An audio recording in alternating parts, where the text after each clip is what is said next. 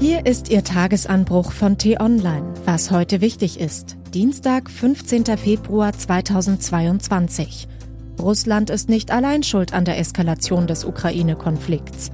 Geschrieben von Florian Harms, gelesen von Irene Schulz.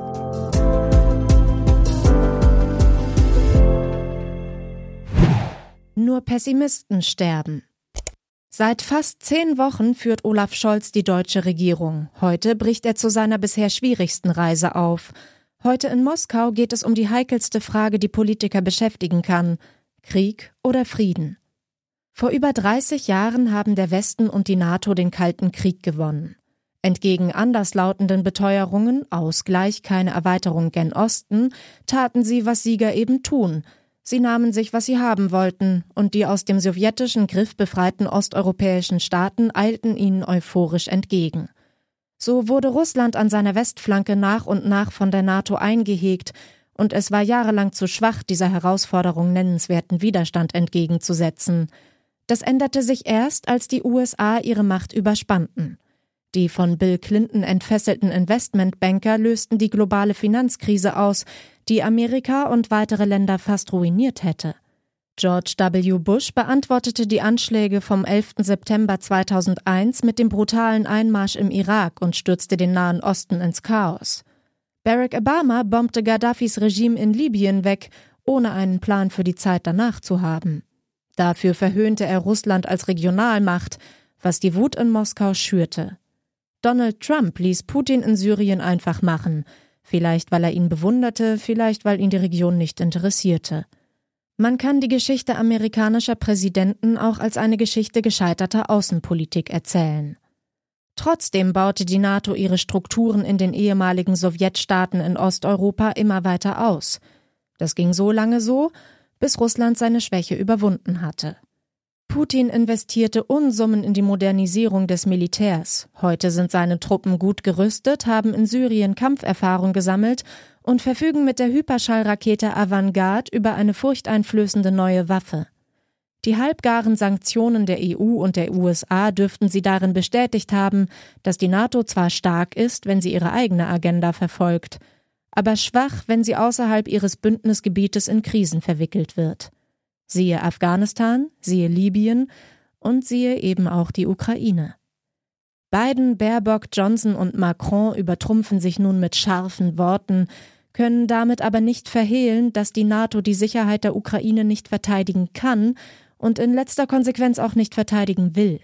Weder amerikanische noch westeuropäische Soldaten werden gegen Russen in die Schlacht ziehen, und das ist gut so. Auch deshalb versuchen Washington, Berlin, Paris und London nun mit hektischer Reisediplomatie nachzuholen, was sie jahrelang versäumt haben.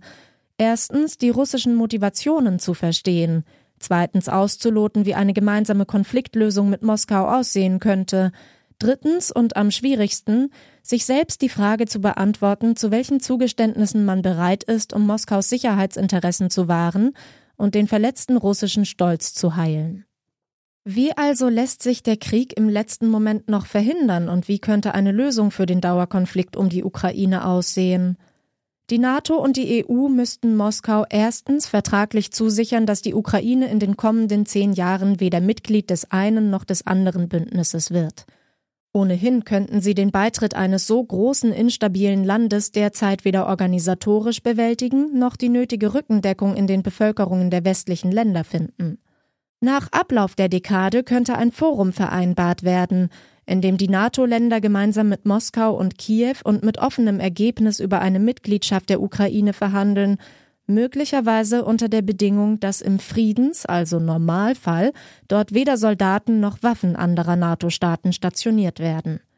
Russland müsste überdies in die europäische Sicherheitsarchitektur eingebunden werden.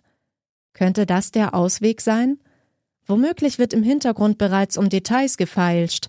Wer Optimist ist, mag daran glauben, dass nach Abschluss des russisch-belarussischen Großmanövers am kommenden Sonntag der erste Schritt zu einer Verhandlungslösung erfolgen könnte.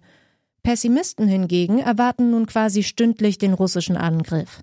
Aber wie sagte mal ein hochrangiger ukrainischer Regierungsfunktionär? Nur Pessimisten sterben. Was heute wichtig ist. Die T-Online-Redaktion blickt heute für Sie unter anderem auf diese Themen. Der frisch wiedergewählte Bundespräsident Frank-Walter Steinmeier bricht zu einer Reise nach Lettland auf.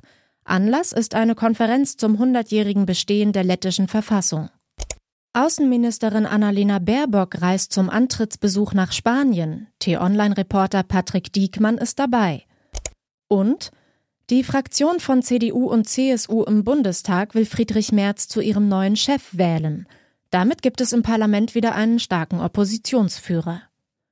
Diese und andere Nachrichten, Analysen, Interviews und Kolumnen gibt's den ganzen Tag auf t-online.de. Das war der T-Online-Tagesanbruch vom 15. Februar 2022. Produziert vom Online-Radio- und Podcast-Anbieter Detektor FM. Den Tagesanbruch zum Hören gibt's auch in der Podcast-App Ihrer Wahl. Kostenlos zum Abonnieren. Ich wünsche Ihnen einen frohen Tag. Ihr Florian Harms.